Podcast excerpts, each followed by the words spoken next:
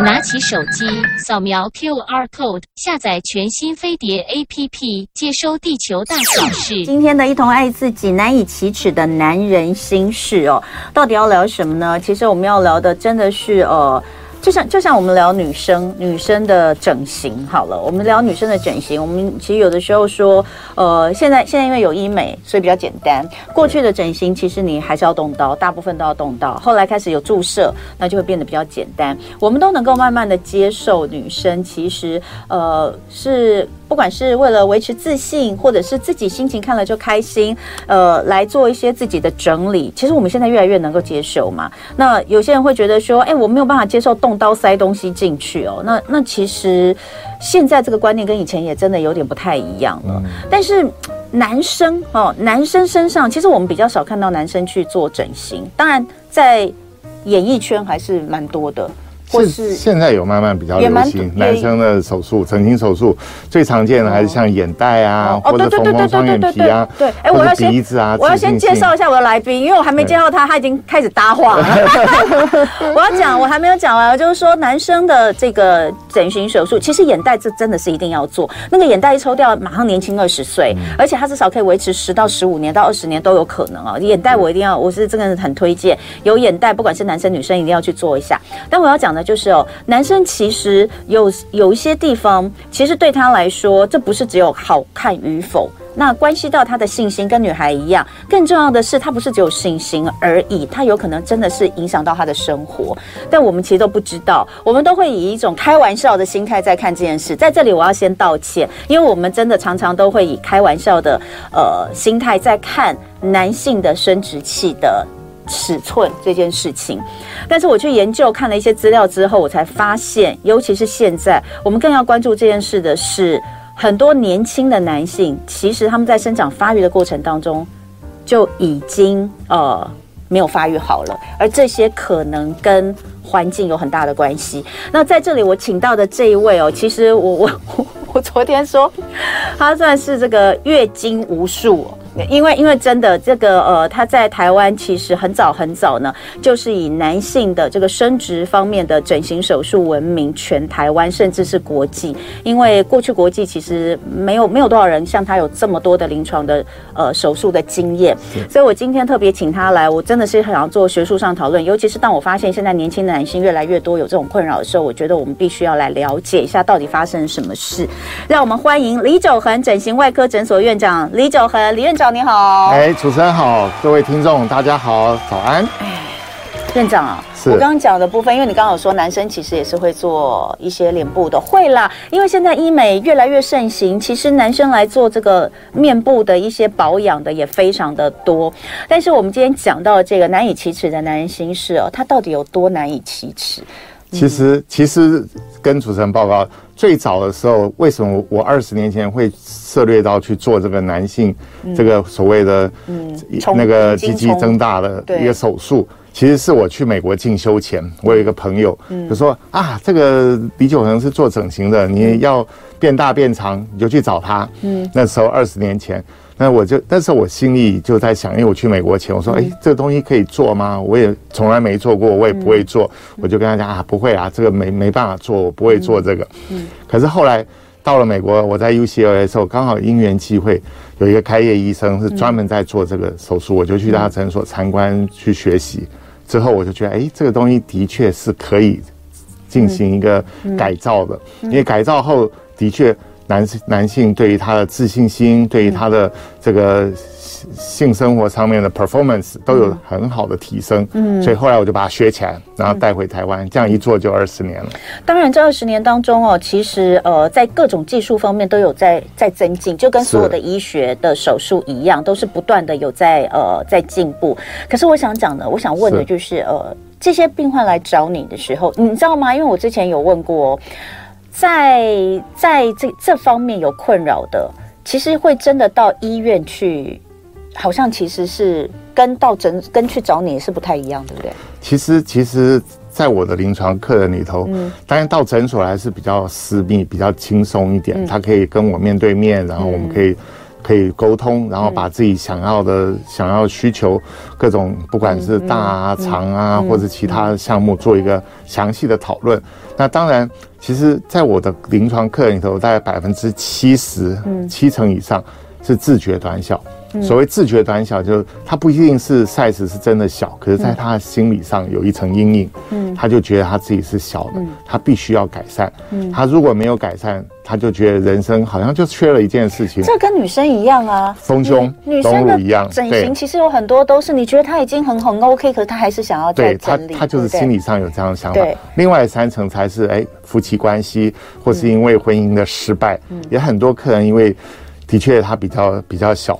所以他他的性生活、夫妻关系不是那不是那么好，甚至于离婚，啊，甚至于老婆有外遇，甚至于这些种种。所以他这一类的客人有三十 percent 左右是来做这样的帮忙，三成也蛮高的耶，蛮高的。我问你哦，嗯，你知道女生都很很很容易就会倾诉自自己的心事，是。你你你的男客人，比如说以呃自觉的部分，我们就我们就先不谈，我们讲这另外有。三十 percent，其实我认为这个比例也蛮高。这三十 percent 的人在跟你呃来求助你的时候，有没有曾经跟你聊过什么，或是你印象比较深的一些案例？是很可很多啊，我们很多客人都是哎发现，嗯，太太有有红杏出墙，然后他才才哎去讨论，然后太太就说啊，我前男友这么好，怎么呢？你的让我都没感觉，类似这样的一些听起来很伤人的话，对我们男生来讲听起来是很刺激、很伤人的话。的确，因为这样的原因，他们来求诊来做治疗，嗯、这种客人还蛮多的。嗯，对。那当然就是平常简单讲，哎、嗯，有些客人就是，甚至也有一些是夫妻关系，嗯、他们希望更提升。比如说太太已经生过两胎了，哎、嗯，感觉比较在行房中没有那么、嗯、那那么好。那他他说啊，太太做这个比较辛苦，还，比较受、嗯、受受伤比较大，嗯、那干脆。我男生我来做，然后做了以后可以改善我们的夫妻关系，哎，更更亲密，然后关系更和谐。这这种客人也是蛮多的，大概是这样。哎，其实在，在呃，在如果我们要来看数字统计上的话，还真的有一些东西是可以来做。比如说，我找到一个新闻，这个新闻就是说呢，英国，这我之前其实应该是有有分享过，英国针对全球。八十六个国家的男性的这个生殖器的长度来做研究，结果我发现第一名是厄瓜多，平均长度是十七点六公分；台湾男性平均长度是十点七八公分哦，那是全球倒数第二。最后一名是柬埔寨的十点零四，我们赢他们零点七四公分。哎，这个这这这是怎么怎么做出来的？我也觉得蛮奇怪的。其实这样的统计。大概都是以长度勃起的长度来做一个平均来统计，其实这是很容易的，就是找一些客人，然后让他自己量勃起的长度，嗯，然后每个国家去做一个比例，然后算出来。嗯，其实重点像台湾平均男性十点七八，就是差不多十十到十二公分。一般我跟客人讲，这勃起长度大概十到十二公分，就是在平均，嗯，虽然是比。整整个国际是比较小一点，嗯、可是其实够用。嗯，好，那当然很多可能是低于十公分以内的。嗯，好，很多。那这个指的是长度。其实，另外我觉得男生另外一个比较重要是它的粗，这是另外一种尺寸。对，对对长度的是勃起，因为它好量。嗯、那粗度的话，嗯，是比较不好量，所以通常粗度的话，我们是用圆周径来算。嗯，那如果在未勃起的时候，嗯、我们台湾男性大概是九公分。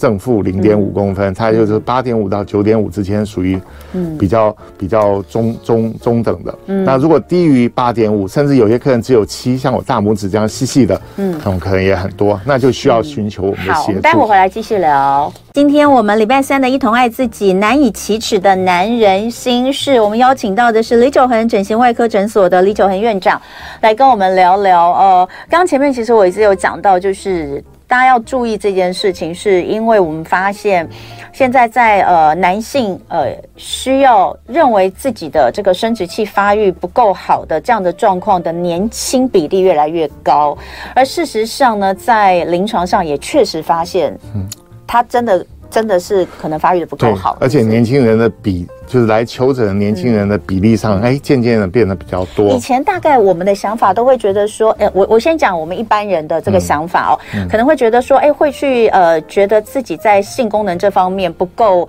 呃，不够，然后需要去做改善或加强，大概都是年纪比较大了。对。那所以呢，他有可能是勃起的障碍，那可能是靠吃药等等的来做。那如果说呢，会觉得说，哎，自己的这个呃尺寸不够，不够，不能满足这个性伴侣，嗯、那他可能会来做手术哦。嗯、那这个手术的部分呢，大概也也也都会觉得应该是就是你知道年龄比较大，其实要有一点经济能力的，就是、就是差不多在早期十年前，我的客人大概都是四五十岁为主力，对，然后大概二十几岁的偶尔、嗯、很少。嗯。可是现在的比例上，我发现三二三十岁的客人反而比较多，嗯、真的比较多。哦啊、虽然虽然经济上负担比较重，嗯、他们可能在保比较保守一点，嗯、可是就是的确年龄层有明显的下降的趋势。嗯，对。好，呃，你你知道吗？为了为了这个了解到底是不是。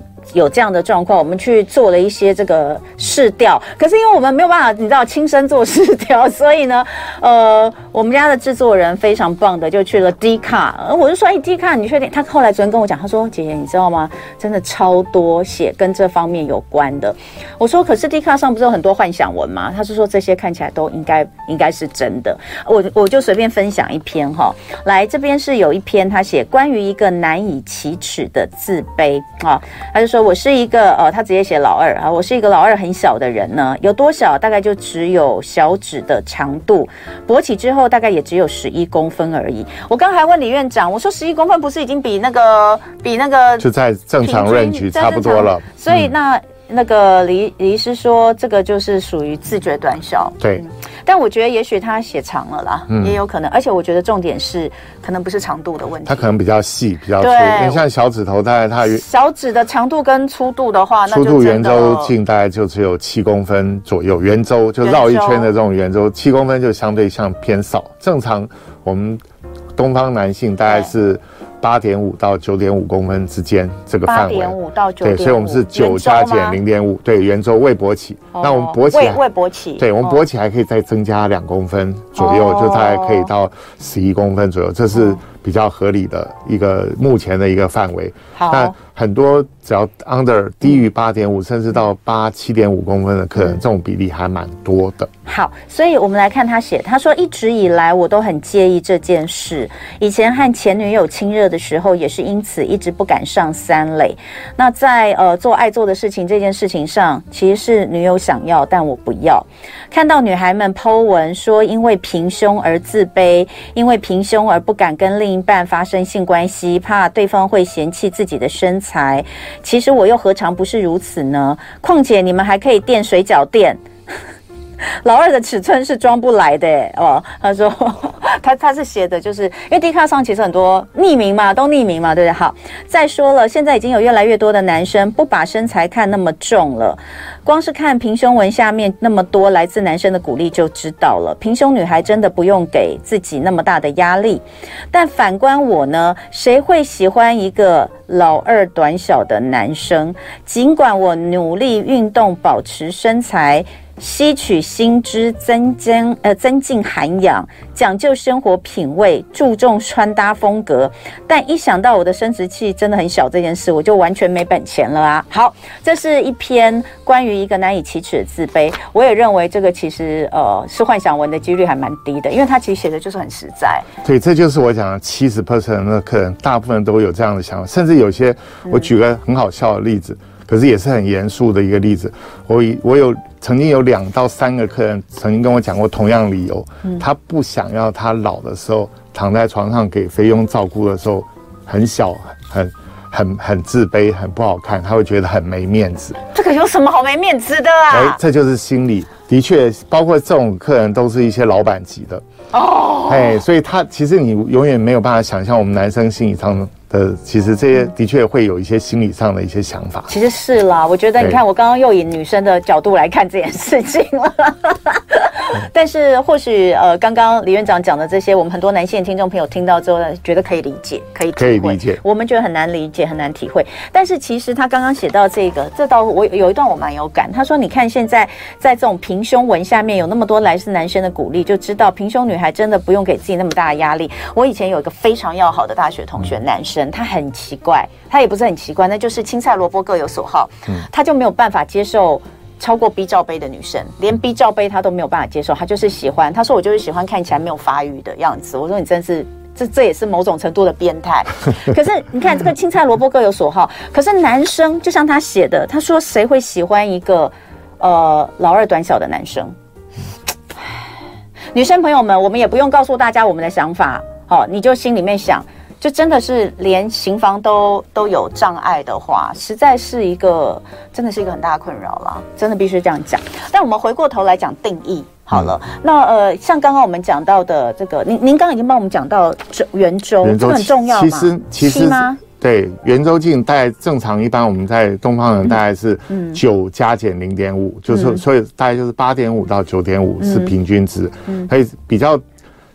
偏小的就大概有的甚至六点五七公分的圆周径，嗯，圆周径我们就拿一个小皮尺这样量一圈，嗯，的确就这么小，就像我们大拇指这么细，大概只有七公分，嗯，对，所以这种客人就就真的是比较偏短小。那我问哦，嗯，呃，因为其实我现在是个妈妈嘛，哦，那妈妈我我们有儿子，你知道。就是我们其实有时候，我们也觉得我们其实，在孩子的发育过程当中，都都有在注意。那因为你刚刚有讲到，年轻的二三十岁的越来越多，这当中其实也一样是有有有有蛮多是真的没有发育好，对不对？这个我我我举一个例子，在我当时早期开业的时候，有一个有一个小朋友才十二三岁，他妈妈来带来给我看，他就是所谓像类似隐藏性阴茎，就只有。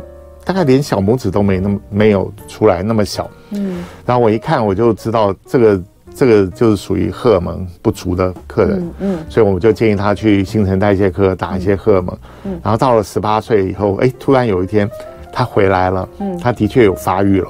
嗯，就十八岁上大学了，嗯，他的确发育了，可是相对起来发育还是比较延缓，所以还是比正常的尺寸相对比较小，嗯，所以他后来还是接受了手术，嗯，所以其实现在在我们临床观察上，随着这个环境，随着这个这个每个人的生活形态，的确有些因素会影响我们的发育，嗯，所以我常常提醒我的朋朋友客人，比如说第一个，你小孩如果太胖，嗯，肥胖，肥胖是。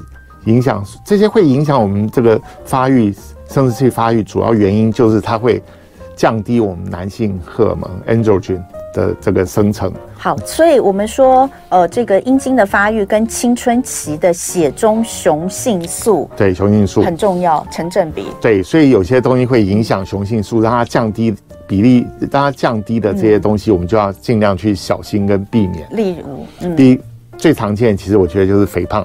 嗯，你看很多小胖子，嗯，那国中的时候还发青春期之前都还是小胖子。那我建议你，请你让这个小胖子在青春期开始发育的时候，尽量让他瘦下来，因为肥肥胖的确会会造成我们男性雄性素非常的低低下，有十 percent，在文献上有十 percent 的这个影响力，就是肥胖这个因素的确就 ten percent 会影响我们的雄性激素。本来你一百分的雄性素。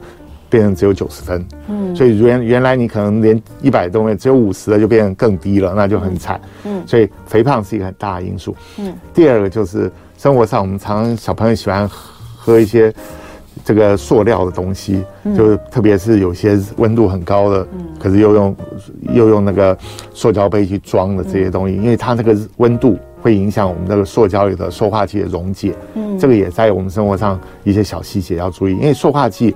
很容易也是抑制男性素，造成我们的荷尔蒙不足，造成发育不良。嗯啊，可是不要想说啊，已经青春期了。事实上，在文献上文章的报道，包括孕妇、产妇，你在在胚胎发育的时候，如果你接触太多的塑化剂，你也会影响胎儿的雄性素的生长，那对他未来的这些生殖系统发育也会有影响。嗯，好，所以甚至有些，其实我们临床也看到一些什么尿道下裂啊、脊柱下裂这些客人。他的生殖器的发育都非常的不不理想。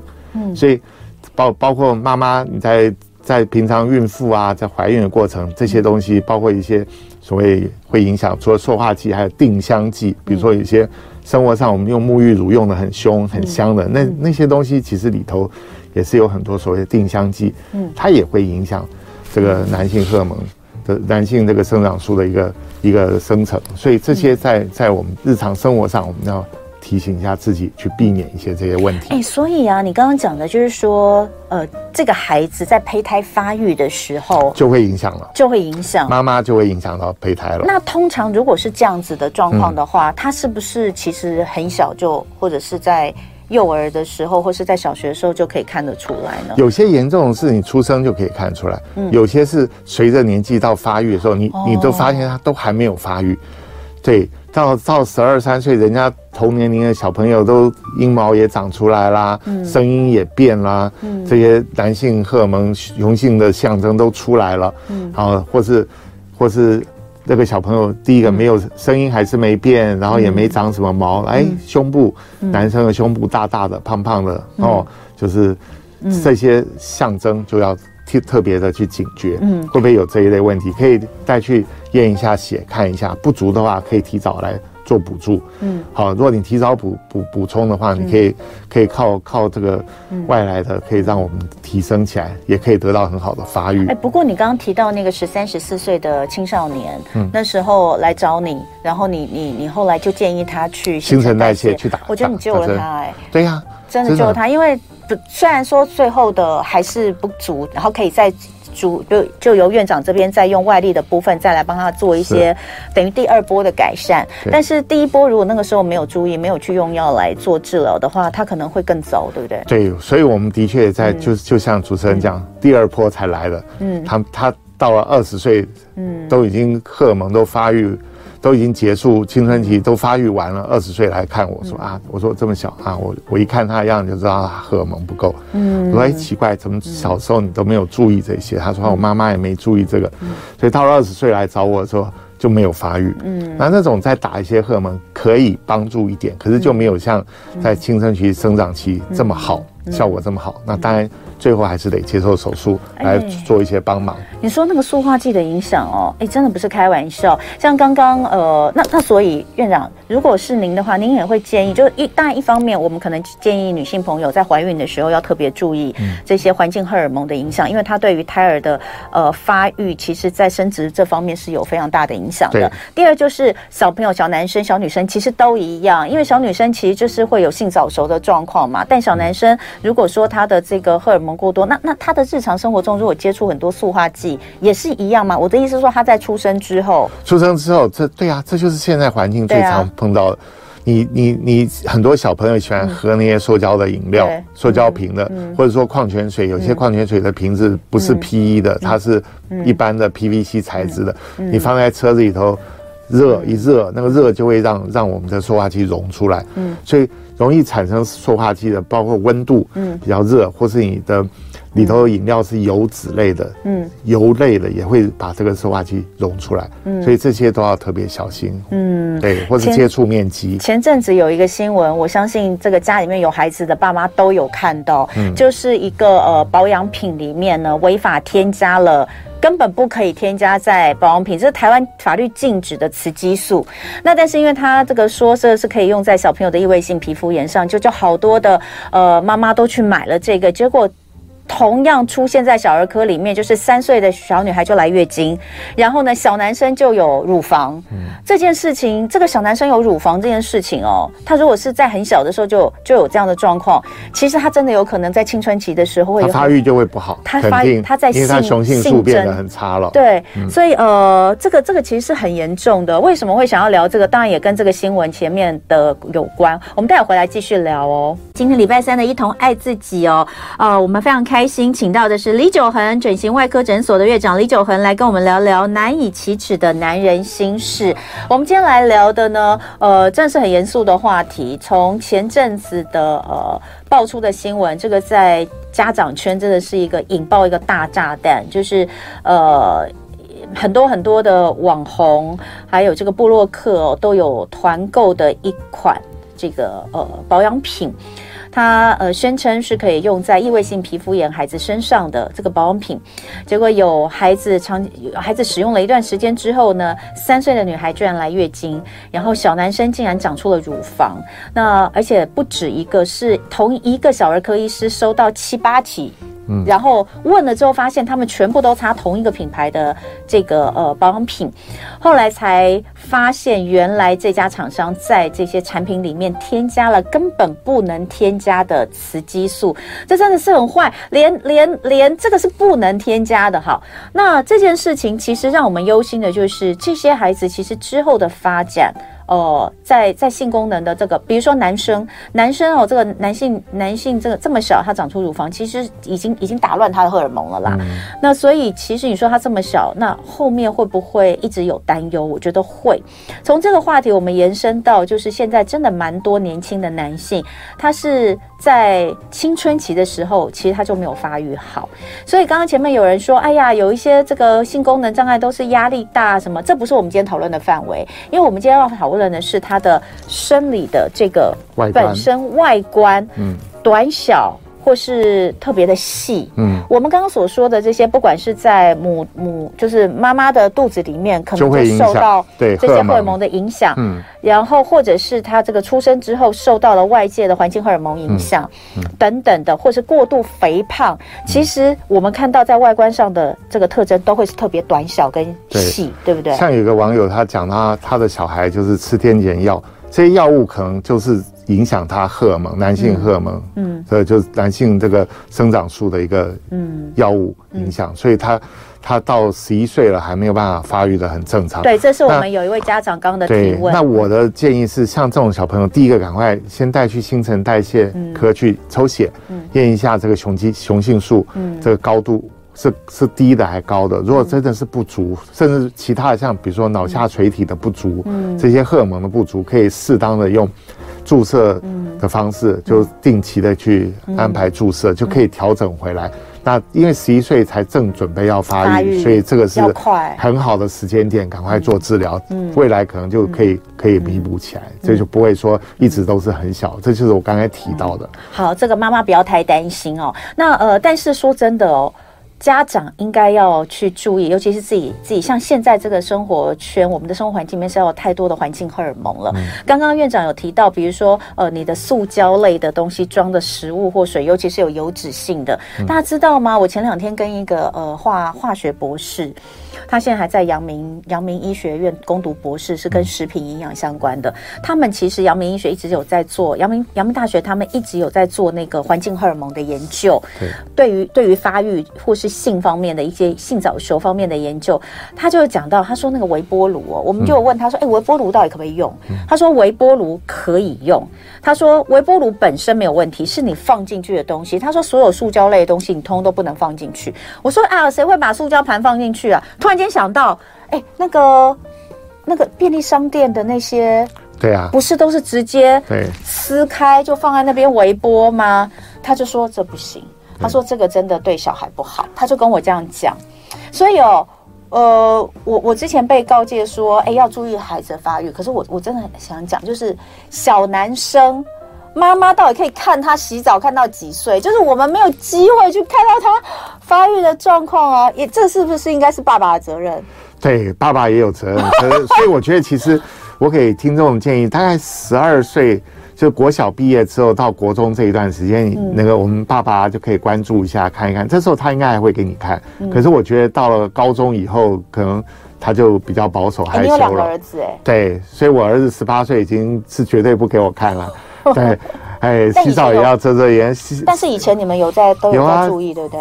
他小时候，我哦还提到一个简单的问题，就是割包皮，也有也有妈妈在问割包皮。其实我的建议是，小朋友在青春期左右说，如果你还没割包皮，如果有包茎的问题，我建议你还是要割，因为在临床上的确我发现哈，包皮包久的人到长大了，已经到成年二三十、四十岁，他的龟头的发育相对也会受限。所以男生的龟头看起来会比较小，嗯，这是真的。嗯，这是我二十年临床经验，我发现他还是，虽然我没办法去证实它的龟头大小是这个，可是临临床上的确包茎厉害。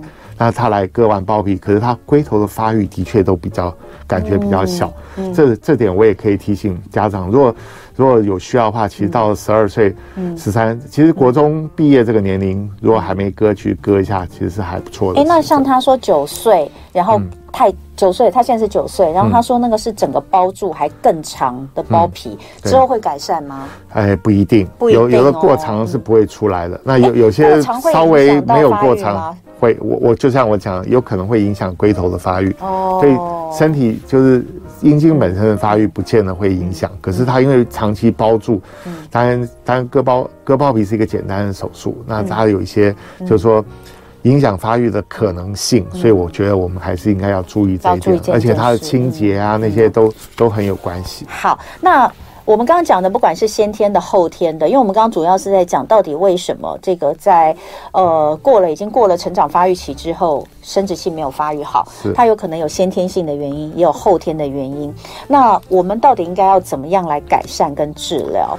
呃，其实你也听过，我我相信你一定看过跟听过各式各样的偏方，是让你非常摇头，而且这可能真的会伤身的，对不对？的确，我在我临床上，我有些客人他他不懂，嗯、他他也。就是完全没有正确的，哎，真的可以利用我们这样正正确的手术来治疗，他就去打打东西，他自己拿那个橄榄油，我有碰过打橄榄油的，哦哟，也有碰过打矽胶的，嗯，那可是橄榄油、矽胶这种液体的东西，它会流动，所以整个阴茎会变形。第二个，它会刺激异物的产生所谓发炎反应，会纤维化，所以。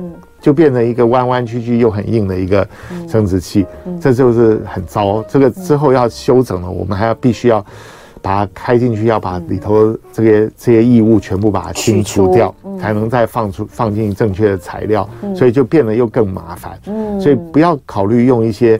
偏方去打针，这是绝对不考虑的。对。第二个，有些网络常常讲什么加大丸啊，吃了就会变大，那个药的，哎，吃药你也千万不用去相信那个，那个就是广告。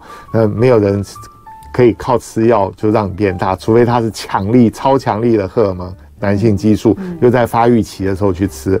可是我相信这种，但一般人也不敢这样吃。嗯。所以，那第三个，那就是讲到用手术的方式，那我。像我个人比较喜欢用这个所谓的人工真皮，就是脱细胞真皮，就是一个捐赠者的真皮组织经在美国经过处理过的一个材料。嗯，那这个材料放进去之后，我们血管会长进去，哦，它会跟我们身体组织融合，哦、变成自己身体的一部分，所以它比较自然。有没有一个图？对，这个图对，只要几个小小的伤口，就可以把两片的材料放进去，哦、然后就可以固定好，它就它就会形成一个怪，就像。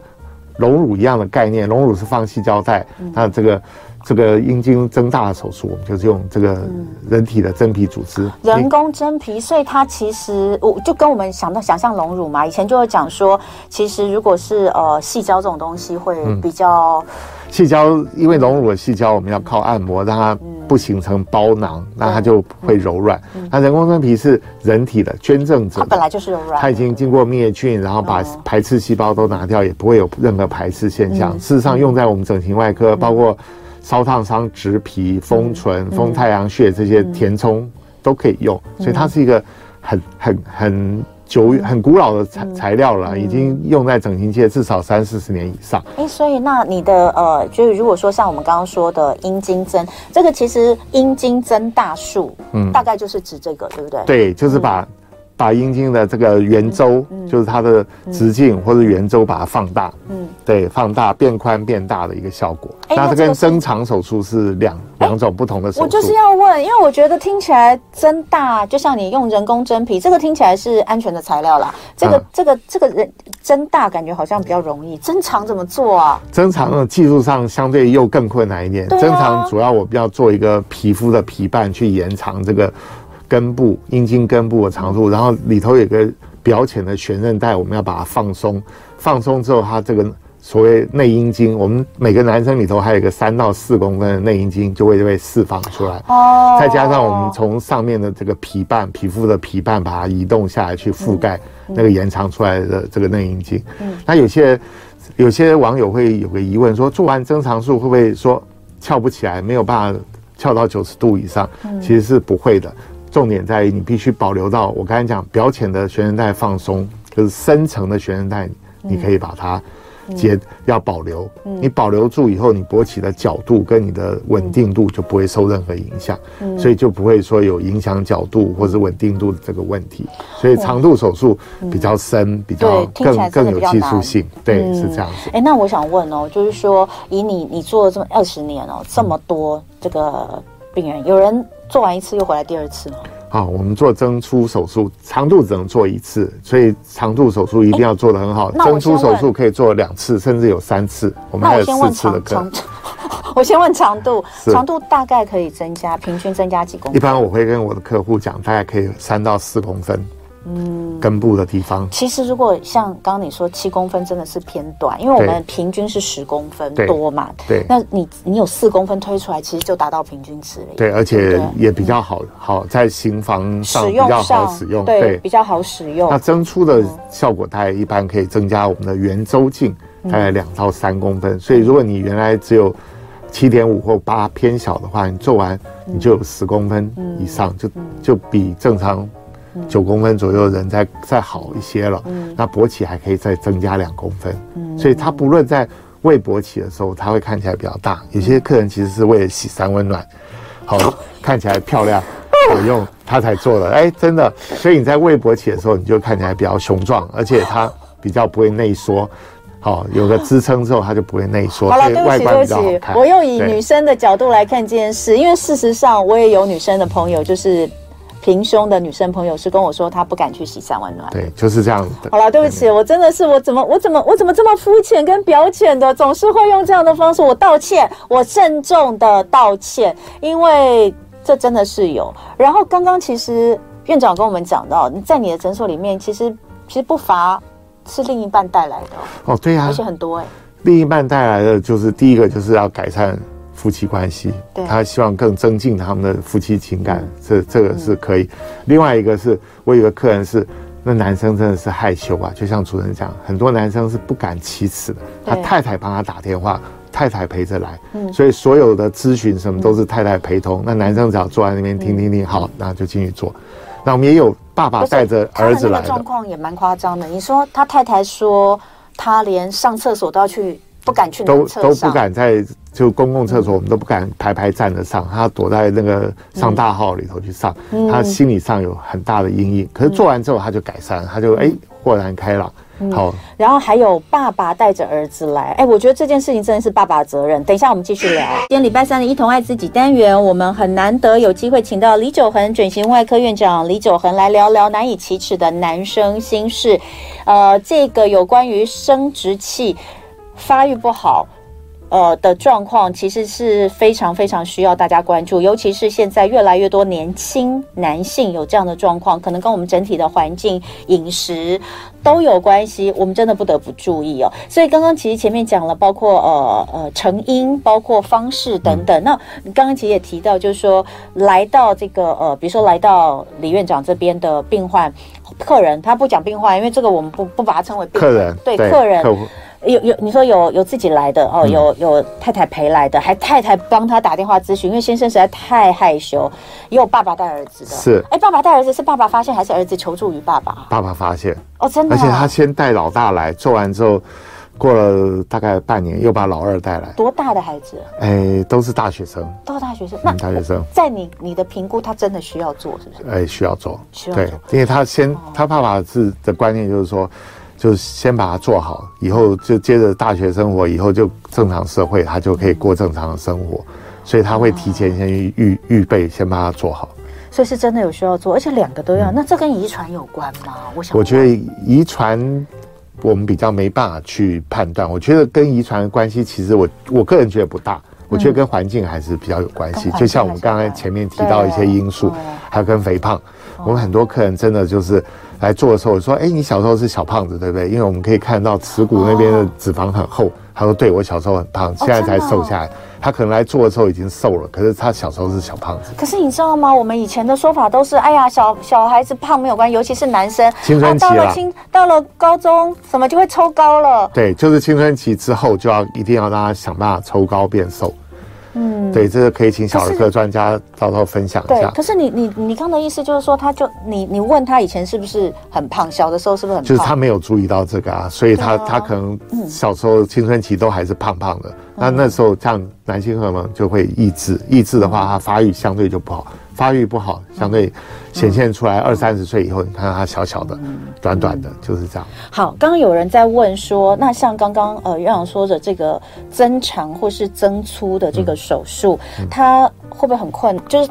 您刚刚已经讲了他的这个呃专业，这是您的专业，但是呃大概比如说失作时间多久，恢复期多长？其其实这个手术一般我们在男性这个手术我们有四项，嗯，男生有增粗、增长、龟头增大，还有有些客人有敏感早泄的客人，我们可以做所谓的神经阻断，嗯，可以延缓敏敏感早泄，嗯，那甚至有些勃起功能比较不好，可是还没有到说糖尿病严重、神经受损那个客人，我们有个叫增强术，可以用一些。比如震波的机器，或是用一些生长因子的注射来帮助它，这些都可以。实际上是这五个项目，嗯，对，所以所以其实整个手术的时间大概二合一就出长在一个半小时，同时出跟长，对，然后四合一大概两个小时时间。那做完之后，大概我们一般建议客人两周左右来拆线，三到四周的时候就可以恢复性生活。可是要完全恢复到很好，很好用。大概要两到三个月的时间，是这样子。其实确实跟呃我听说的隆乳差不多啊，差不多。整形手术的恢复期其实都差不多，差不多。眼袋也要那么久啊，眼袋也要一个月以后。只要你好好的照顾伤口，其实都还好。那疼痛度其实大家很关心，其实我都跟客人讲，晨间勃起，晚上睡觉的时候勃起会痛。平常我们去上班，比如说今天做完，明天去上班，如果你没割包皮。只是小小的伤口去做，其实它疼痛度还好，疼痛度还好，对，但是晨间勃起的时候会痛，就会痛。那那种痛大概会持续多久？大概一个礼拜。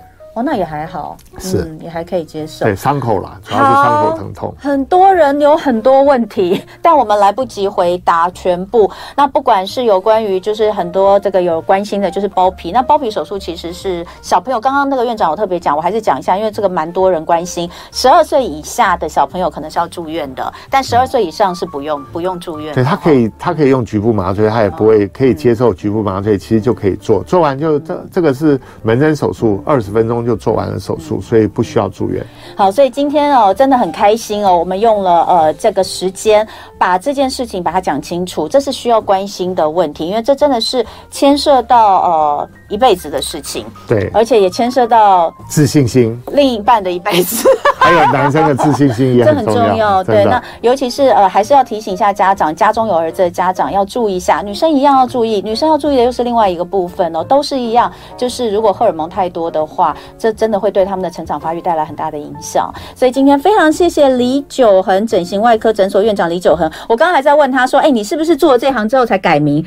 又久又很久啊，很久。” 或者是他说没有，这他爸取的，是天生是要来造福男性朋友的。其实很多客人都很感谢我们做这个，因为我们做的蛮正规的啦，就是真的可以解决他的一些问题。今天的重点。